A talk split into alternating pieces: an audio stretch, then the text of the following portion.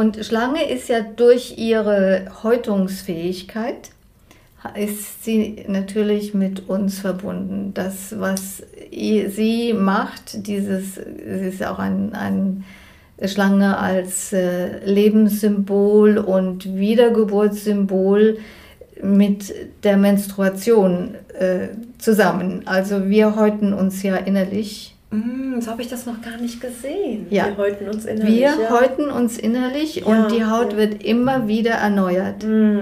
So wie bei der Schlange.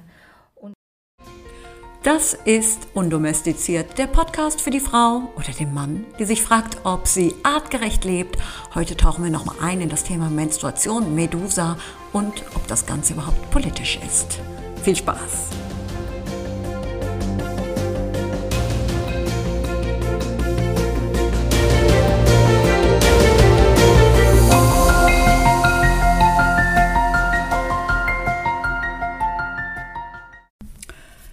Vielleicht erinnert ihr euch nochmal an Folge 23. Ähm, da, das, die, die Folge, glaube ich, wird gerne übersprungen, weil der Titel, der ist nicht so catchy wie sonst. Ne? Da lässt nicht vermuten, dass es hier irgendwie um Göttinnen geht, weil es geht ums Bildungswesen. Aber es lohnt sich, weil Ulrike Pittner, diese Gesprächspartnerin, die hat so ein Wahnsinnswissen über alte Göttinnen und sie hat auch das Buch geschrieben, Ave Dea, was im Christel Göttert Verlag erschienen ist und in das ich immer wieder hinein äh, lese. Und ich bin jetzt in meiner Recherche um Menstruation und um nochmal auf äh, Medusa zurückzukommen, bin ich auf diese Textfragmente äh, gestoßen, die ich im Schnitt ähm, so ein bisschen außen vor gelassen habe. Und ich habe mir gedacht, Mensch, die passen so gut. Wir hatten da zwar, kein, zwar jetzt kein ganzes Interview draus gemacht, aber es sind so Gesprächsfragmente und da geht es insbesondere um die Medusa, um die Blutung, um das Zyklische. Und ich habe mich entschlossen, ein paar von diesen Zitaten herauszunehmen und sie zwischen eine kleine Lesung zu packen. Eine Lesung eines Textes, der sich mit der Menstruation und ihre Bedeutung auseinandersetzt. Ich würde sagen, nicht mehr auf die lange äh, Folterbank spannen ne? oder so ähnlich. Äh, es geht los und lasst euch überraschen über dieses akustische ähm, äh, Patchwork-Konstellationsgedöns. Äh, Viel Spaß! Ich muss euch diesen Artikel vorlesen. Und zwar ist der von Alwine Witte. Ich konnte sie nicht ausfindig machen. Ähm, keine Ahnung, wo sie sich aufhält. Sie hat 1997 diesen Artikel in der Koryphäe äh, publiziert. Das ist ein Medium für Frauen in Naturwissenschaft und Technik. Der Titel heißt Menstruation, erste umfangreiche und aktuelle kommentierte Bücherliste von Alwine Witte. Menstruieren ist Politisch. Hast du dir schon mal ausgerechnet, wie lange du in deinem Leben blutest? Rund sechs Jahre. Hast du schon mal gestutzt, wenn in der Bindenwerbung blaue statt roter Flüssigkeit gezeigt wird? Sind dir Blutflecken peinlich? Wem erzählst du, dass du gerade deine Mens hast? Was wäre, wenn Männer bluteten? Warum soll die moderne emanzipierte Frau von heute auf jeden Fall Tampons statt Binden benutzen? Hast du Sex, wenn du blutest? Hast du schon mal überschlagen, wie viel die Hygieneindustrie, die Pharmaindustrie und der Staat allein mit der Mehrwertsteuer an deiner Menstruation verdient, verdienen? An welchem Tag deines Zyklus bist du gerade? Willst du von deiner Menstruation nichts fühlen, sehen, riechen? Spürst du gerne, wie das warme Blut fließt? Was tust du real für dich? Was für andere? Oder wegen der Meinung anderer? Lass uns da, dazu noch. Moment, es gibt noch eine Sache, die haben wir gar nicht besprochen. Das ist die Sache mit dem Blut. Eben, mit dem Blut. Ich habe ein wunderbares, also ich finde, es ist so kurz gefasst, so von der Barbara Walker das heilige Blut des Lebens war früher weiblich und real. Und jetzt ist es männlich und symbolisch. Also das mal, was die Kirche aus, äh, als heilig empfindet, wie weit weg das unser Blut, also das ist ja das Sakrament, wenn, Ja. wenn Männer bluten würden, wie wir bluten, dann wäre es... Äh, Aber es ist ja immer noch das Sakrament. Blut, was gereicht wird im Kelch, aber Eben, in Form das von Wein. Ja, das ist symbolisch. Es Das ist, ist aus, symbolisch. Es ist übernommen. Gell? Und, und dann habe ich noch gesehen, äh, wo das auch nochmal auftaucht, diese Farben Weiß, Rot und Schwarz. Bischof, Kardinal und Papst. Genau. Ja. Und der Papst, der das Weiße trägt, der darf rote Schuhe tragen. Und warum darf er rote Schuhe tragen? Die symbolisieren das Blut Christi, der für uns gestorben ist. Es ist Sterbeblut. Und unser Blut ist das Blut des Lebens. Eine Auseinandersetzung mit der Mens ist politisch. Alle akzeptieren, dass Frauen periodisch bluten. Uns wird suggeriert, es gäbe kein Tabu mehr. Die prüde Rückständigkeit sei vorbei. Mit Tampons scheint die neue Freiheit endgültig erreicht. Trotzdem verbergen Frauen ihre Blutung und die Gesellschaft, die Öffentlichkeit ignoriert sie. Wenn eine Frau so starke Beschwerden hat, dass ihre Blutung bemerkt wird, konfrontiert sie ihre Umgebung mit dem Menstruationstabu, das für jede Frau gilt. Schnell stößt Frau an die Grenzen der aufgeklärten Modernen, der Emanzipation und der von der Frauenbewegung erkämpften Enttabuisierung.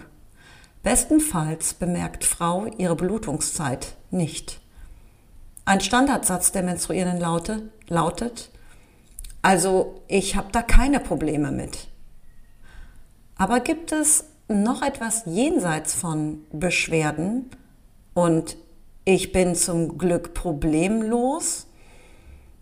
Der Ursprung des Wortes Sakrament führt uns zu Sakraments, zur heiligen Menstruation. So gesehen entpuppt sich der Mann als Mangelwesen und nicht fähig zu menstruieren oder zu gebären, ohne sichtbaren Zyklus, Takt, Gefühl. Die Patriarchen drehen die weiblichen Potenzen um. Das Menstruationsblut wurde im Alten Testament als un unrein definiert. Frauen mussten nach jeder Blutung durch Menstruation oder Geburt zur Sühne opfern und Reinigungsrituale vollziehen. Während der Mens wurden sie von vielen ausgeschlossen. Damit Frauen nicht zurück in ihre Kraft finden, wird über, die ganze, über das ganze Menstruationsthema die Schweigepflicht verhängt. Aufgrund ihrer Sakraments, dem Sakrament, das exklusiv Frauen zuteil wird, verbietet ihnen der Papst den Zutritt zum Altarraum, außer zum Putzen. Durch das Tabu wurde die Menstruation zur Fessel. Eine menstruierende Frau fürchtet heute um ihren Arbeitsplatz, wenn sie nicht so flott arbeitet wie sonst oder auf ganz eigene Ideen kommt. Der oder die Chefin könnte ihre regelmäßigen Unstimmigkeiten bemerken und sie als monatliches Krankengut rausschmeißen. Also lieber gesundheitsschädliche Pillen einwerfen und die Zähne zusammenbeißen? Au Backe. Oder gibt es noch andere Möglichkeiten? Die Schlange ist natürlich ist ja äh, hochinteressant. Schlangen, i heute, oder? Schlangen und furchterregend. Alle finden es furchtbar. Äh, ja. Noch in der Antike haben die Menschen in ihren Häusern unten Löcher eingebaut für die Schlangen, äh, äh, dass die Schlangen dort äh, heim, ihren Heimplatz finden konnten. Also da ist noch ein bisschen was von Schutz. ähm, So als Haustier. Charakter, als also die, die Haustier. Schlangen, die sollten als, als, äh, als kleine Glücksbringer dann ins Haus kommen. Ja. ja. Mhm. Und Schlange ist ja durch ihre Häutungsfähigkeit, ist sie natürlich mit uns verbunden. Das, was sie macht, dieses, sie ist auch ein, ein Schlange als äh, Lebenssymbol und Wiedergeburtssymbol mit der Menstruation äh, zusammen. Also wir häuten uns ja innerlich Mm, so habe ich das noch gar nicht gesehen. Ja. Wir häuten uns innerlich. Wir ja. häuten uns innerlich Ja, und die Haut wird immer wieder erneuert. Mm. So wie bei der Schlange. Und das war ja äh, weibliche Lebenskraft. Schlange wird auch mit, mit der Nabelschnur verbunden. auch ja. verbunden. Die Spirale, diese Spiralförmigkeit, Genau, das ist ein uraltes Spirale. Symbol. Es kommt in so vielen Mythen auch vor, in diesem Gilgamesch-Epos. Ja, Denn Gilgamesch versucht ja mit, also während des ganzen Eposes, ja einer der ältesten auch, ähm, den, die Suche nach Unsterblichkeit. Und am Ende, als er dann wirklich durch viele Abenteuer gegangen ist, um sein Zauberkraut zu bekommen, ist es die Schlange, die es ihm wieder wegnimmt, auch ohne Gewalt, einfach als er eingeschlafen ist und dann dadurch triumphiert und irgendwo als Symbol dafür gilt, als, na, das wird nichts mit der Unsterblichkeit. Am Ende sind wir dann doch alle wieder zyklische Wesen, ob ihr da kämpft oder nicht. Und wenn ihr das Kämpfen müdes wird, dann kommen wir vielleicht doch nochmal wieder zurück. Ja. ja. Da fällt mir ein, was auch mit der Schlange noch verbunden wird, ist, wir sehen das heute, wenn wir an der Apotheke vorbeigehen und die Schlangen, dieser Eskulapstab dort, da hat der Eskulap die Schlange übernommen von der ursprünglichen Heilgöttin.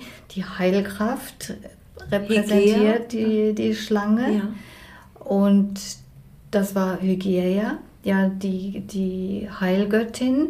Das ist dann übernommen worden für Das pharmazeutische und, und der Ärztestand. Ja, und den der hat sich Ärztestand, dann, zu ja. dem die Frauen keinen Zugang hatten. Mhm, schön. Sich erst- Danke für die Schlange, aber ihr dürft hier nicht rein. Ja. Ja, genau. Das ist Männer mit PMS. Frauen sollen allzeit bereit und leistungsfähig sein, immer fröhlich und gut drauf. Zyklische Schwankungen sind verboten. Frau wird sonst als launisch, zickig, hysterisch verurteilt und als schwieriger als ein Mann. Eine Forscherin in New York verteilte Fragebögen an Männer, die sonst Frauen gegeben werden, um das prämenstruelle Syndrom zu diagnostizieren, ohne dass die Männer dies erfuhren. Dem PMS wurden rund 150 Symptome zugeordnet. Die Männer berichteten sogar von mehr Beschwerden als die Frauen. Demnach müssten Männer ständig arbeitsunfähig sein. Es ist nicht lange her, dass der blaue Mondtag ein freier Tag war. Die moderne Leistungsgesellschaft wertet Ruhephasen und Regeneration völlig ab und würde sie am liebsten abschaffen. Muße wird zum 5 Minuten Entspannungstraining vor dem Computer. Wie wär's mit zwei freien Tagen pro Monat für menstruierende Frauen und zwei freien Haushaltstagen für alle? Dann könnten alle Frauen sagen, von heute gibt's, von heute an gibt's mein Programm. Heute ist mein Mensfeiertag. Ich koche mir rote Grütze und mache einen Ausflug in den Tag hinein. Es hat etwas zu tun, weil du, du sprichst an dieses äh, Wilde, dieses, also nicht nur das Liebe. Äh, In dem Zusammenhang möchte ich darauf hinweisen, und das ist bei all den Göttinnen, den deformierten Göttinnen der Fall. Ursprünglich sind sie ja alle die große, umfassende Dreifaltigkeit. Die weibliche Dreifaltigkeit ist ja eigentlich die ursprüngliche. Das, was die patriarchale Kirche daraus gemacht hat, ist ja lächerlich. Äh, Und nachgemacht, angeeignet. Haben sie noch falsch übersetzt, Vater, Sohn und Heilige Geistin. Die Ruach ist eigentlich ein weiblicher Ausdruck, heißt die Heilige Geistin. Aus der haben sie dann den Heiligen Geist gemacht. Also so viel entre parenthèses ursprünglich diese Dreifaltigkeit, und das finde ich sehr, sehr spannend. Es gibt nämlich für uns auch heute etwas. Ein Lebensverständnis, das in Phasen verläuft, das einen Anfang hat, dargestellt in, bei der Hekate se- sehen wir das sehr schön. Da ist ja tatsächlich die dreifaltige Ja, Göttin, drei ja, Figuren ja, dargestellt. Die Göttin als junge Frau, Daraus wurde ja dann die Jungfrau, sexuell mhm, nichts. Mhm, mhm. Ursprünglich die junge Frau, sexuell frei, mhm. völlig lustorientiert. Mhm. Dann die reife Frau, auch mit diesen Farben finde ich sehr schön, die junge, die weiße, mhm. dann die blutende, fruchtbare, reife Frau, mhm. die rote. Mhm. Und dann die alte, weise, die dann auch mit dem Tod identifiziert wird und Tod ist nicht so eine freundliche Sache. Mhm. Also die äh, Aber stand Geburt natürlich für Transformation. Transformation, die, ja. die, unsichtbare Vierte ist ja mhm. Mhm. dann da. Es ist ein, ein Ewigkeitsverständnis im matriarchalen Denken, das sich immerwährend wiederholt, werden, ge geboren werden, werden, vergehen und wiedergeboren werden. Dieser Kreis, der überall das Leben repräsentiert und das Leben ist und den wir selber erleben können und den wir Frauen ganz sinnlich in, ah. unserer, in unserem Uterus erleben können. Da stirbt jeden Monat mhm. etwas und vergeht mhm. und es mhm. entsteht wieder dieses zyklische Denken genau. Und da ist eben alles drin. Da ist das, das Ungeheuerliche drin, das Kraftvolle, das äh, Böse und Gute ist alles integriert. Es ist nicht in einen Dualismus auseinandergenommen. Hier das Böse, da das Gute.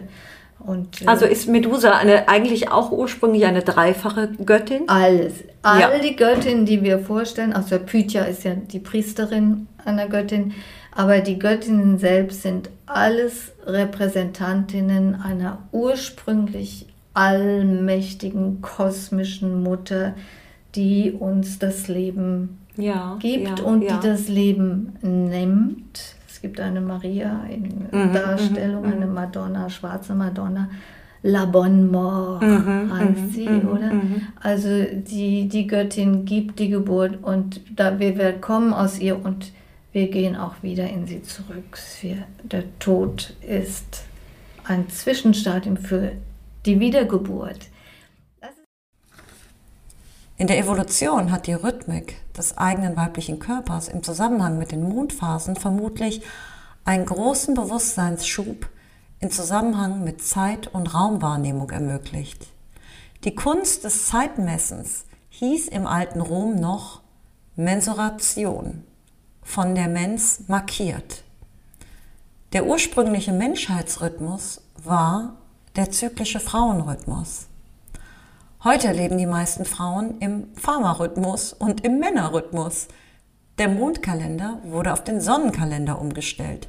Der jüdische Kalender rechnet noch mit Mondjahren, 354 in zwölf Monaten, Papst Gregor führte 1582 seinen gregorianischen Kalender mit 365 Tagen in den katholischen Ländern ein, der seit äh, 1700 auch in Deutschland gibt, gilt.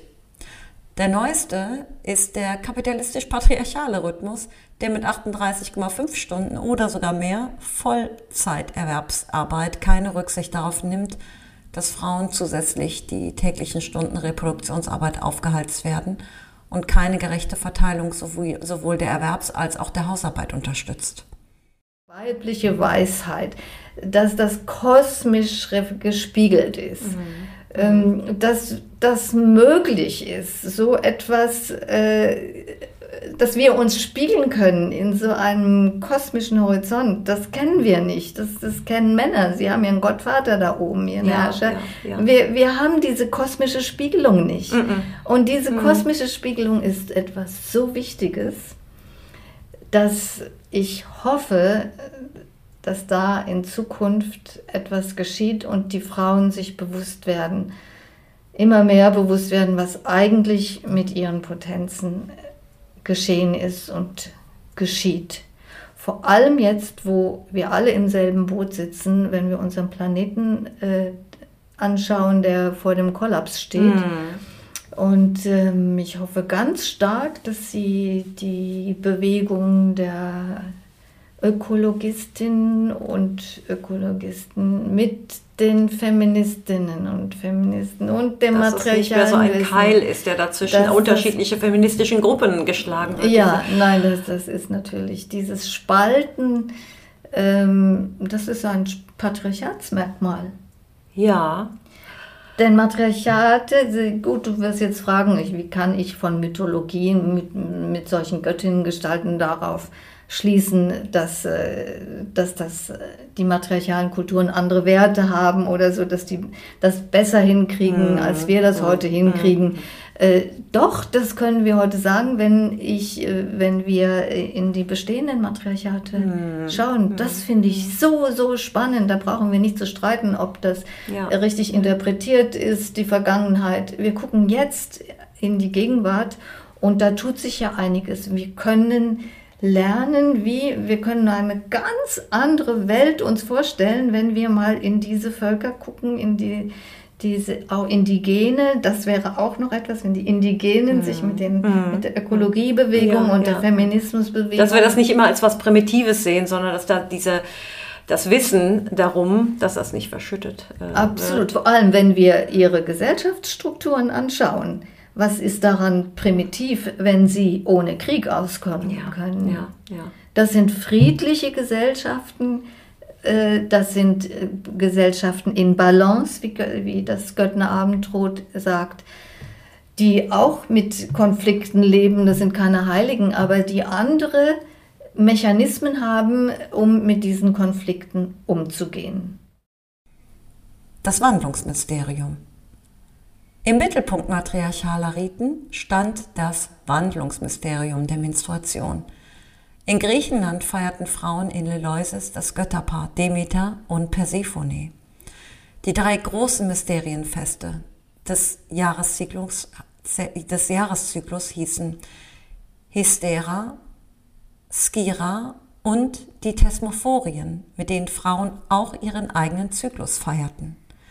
Jahr und Zyklus wurden in drei Abschnitte eingeteilt. Der Abschnitt der Menstruation korrespondierte mit der sommerlichen Dürreperiode, die mit den drei Tage dauernden Thesmophorien aufhörte. Eleusis war 5000 Jahre lang ein Zentrum matriarchaler Macht und besaß das Münzprägerecht. Um Münzen prägen zu dürfen, musste sich ein König bis ca. 300 nach Christus in Eleusis weihen lassen. Jutta Voss beschreibt in ihrem Buch Schwarzmond Tabu, wie die Kirche Eleusis entmachtete, die heiligen Menstruationsriten stahl und uminterpretierte. Jetzt trinken die Christen einmal monatlich das Blut ihres Gottes aus dem ehemals die Gebärmutter symbolisierenden Kelch. Das heilige Blut der Patriarchen ist das Tötungsblut, das Opferblut, nicht mehr das Monatsblut, das ohne Verletzung und Lebensbedrohung fließt, sondern im Gegenteil zur Potenz, neues Leben zu schaffen gehört. Voss stellt fest, dass die Kirche nicht ein einziges eigenes Symbol hat. Sie hat alles matriarchalen Riten entwendet. Dieser Schritt, Frauen von dem Wandlungsmysterium ihres Körpers, von ihrer Wahrnehmung ihrer Potenzen und ihrer Macht zu trennen, war wohl Grundvoraussetzung für das Errichten eines Patriarchats. Heute sind nicht die Frauen die Magierinnen der Wiedergeburt, sondern Männer sichern sich die Wiedergeburt in der Namenskette über den Vater zum Stammhalter. Einige träumen sogar davon, als Klon noch augenscheinlicher wiedergeboren zu werden, während sich die Gesellschaft vor sämtlichen Körperflüssigkeiten inklusive Menstruationsblut ekelt. 1953 meinte ein Forscherpaar, das Gift im Menstruationsblut endlich gefunden zu haben, das alles verderben lässt, was eine Menstruierende anfasst, und nannte es Menotoxin. Erst in jüngster Zeit wurde diese seit Jahr Jahrtausenden gegen Frauen gerichtete Propaganda endgültig entlarvt. Im Gegenteil, Menstruationsblut, Menstrualblut, ist nicht nur ungiftig, sondern besonders reich an Mineralien, Vitaminen und weißen Blutkörperchen. Schließlich enthält es ja das Schlaraffenland für ein Embryo.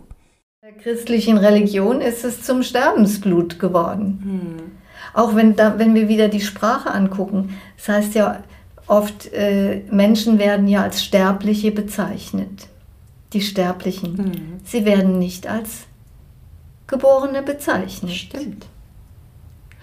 Das, darüber habe ich mir auch nie nach. Da, darüber Ja? Nee, weil dann müsste man ja zugeben, dass sie aus einer Mutter kommen. Ja, Das, eine- das, so eine Unverschämtheit geht nicht. nein. Da müsste man ja die Mutter, da müsste, würde ja die Mutter wieder ins Zentrum gerückt. Ja. Nee, die wollen wir ja weghaben. Ja. Da muss, damit sind Menschen sterblich, das ist ja ganz klar. Sterblich. Eine Faszination von dem Tod. Oder Ja, als ja, Gegensatz ja, zu dem ja, Geburt, ja, es ja, ist nur die ja. Hannah Arendt hat ja eine Philosophin, die hat ja irgendwie sich mit dem mit der Geburtlichkeit der Menschen auseinandergesetzt, aber sonst Philosophen beschäftigen sich lieber mit dem Tod. Die einzige Göttin, die als Geborene dargestellt wird, ist die Schaumgeborene. Scha- Und, und die aus einem abgeschnittenen Auf einem, Penis. auf einem abgeschnittenen Penis. Ja. Das muss, ja. also muss man mal, also Der dann, schwamm dann dann im ist Meer. die Geburt Ja. interessant, Dann ist wenn es- sie aus ja. dem Mann kommt, Mhm. ja. Und wenn sie wirklich nur aus dem, aus dem Meer kommt, ja, Ja. dann ist es die Schaumgeborene. Klingt auch richtig schön. Und ähm, nicht aus irgendeinem, aus irgendeinem Geburtskanal einer Frau. Ja. Nein, der Penis der Schaumproduzent. Ja. Da darf sie aufsteigen. Oh, Ulrike. So. Verdrängen. Naturwissenschaften und Medizin verdrängen alles Zyklische und fantasieren den männlichen Körper als Maschine. Der weibliche Körper wird weggelassen. Unsere Kultur hat schon lange alle Menarcheriten gründlich vergessen. Menarche, das heißt die erste Monatsblutung im Leben der jungen Frau. Sogar Frauen innerhalb der Frauenbewegung wollten die Menstruation beseitigen. Sie propagierten die menstruelle Extraktion, Extraktion mittels der die mittels der die Gebärmutterschleimhaut abgesaugt wird und die Phase des Blutens auf eine Viertelstunde reduziert wird. Wir wissen alle, wie die Werbung mit Tampons abläuft. Die Verdrängung wird bis zum Exzess getrieben. Frau sieht, riecht und spürt nichts mehr. Was Frauen unserer Kultur noch geblieben ist, das Fließen des warmen Blutes, ist aus dem Bewusstsein der Frau verdrängt. Eine psychoanalytische These lautet, was verdrängt wird, wandert ins Unterbewusste und schlägt von dort verzerrt zurück.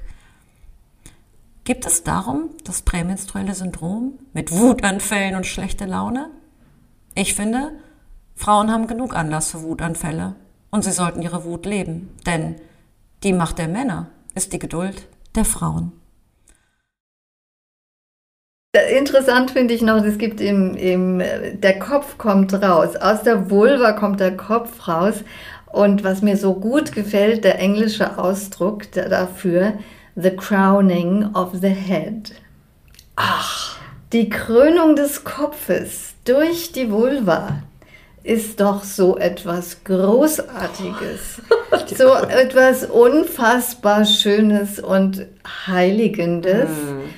Aber ja, das, was wir heute da, da haben, das kann mit dem natürlich nicht mithalten. Da müssten wir wieder hin. Und es hat etwas zu tun, weil du, du sprichst an dieses äh, Wilde, dieses, also nicht nur das Liebe. Äh, In dem Zusammenhang möchte ich darauf hinweisen, und das ist bei all den Göttinnen, den deformierten Göttinnen der Fall. Ursprünglich sind sie ja alle die große, umfassende Dreifaltigkeit. Na, wie hat's euch gefallen? Seid ihr ein bisschen überfordert von diesen ganzen Sprüngen zwischen mir, Ulrike Pittner und dem Text von Alwine Witte? Ja, also, ihr könnt's euch ja nochmal anhören. Jedenfalls, da sind so ein paar Keulen drin. Ja, beziehungsweise, naja, Radikalität hat ja nicht unbedingt was mit Keule zu tun, sondern es geht an die Wurzel. Und ähm, kann natürlich dann auch wehtun. Auf der anderen Seite versuche ich da einen Perspektivwechsel ähm, anzuregen, weil diese, diese Sicht, diese neue Sicht auf die eigene Blutung, die ist schon so krass anders als das, womit ich aufgewachsen bin. Und es war mir hier einfach ein Anliegen, ähm, darauf aufmerksam zu machen, mit den Möglichkeiten, die ich hier gerade zur Verfügung habe. Und ähm, damit verabschiede ich mich. Ich freue mich über Feedback, über Bewertung, äh, über meinen Podcast. Schreibt mir gerne. Und ja, äh, vielleicht äh, hörst du auch noch mal rein beim nächsten Mal wenn wir dieses Thema weiter vertiefen werden. Also bis dahin wünsche ich euch alles Gute und bis bald. Ciao.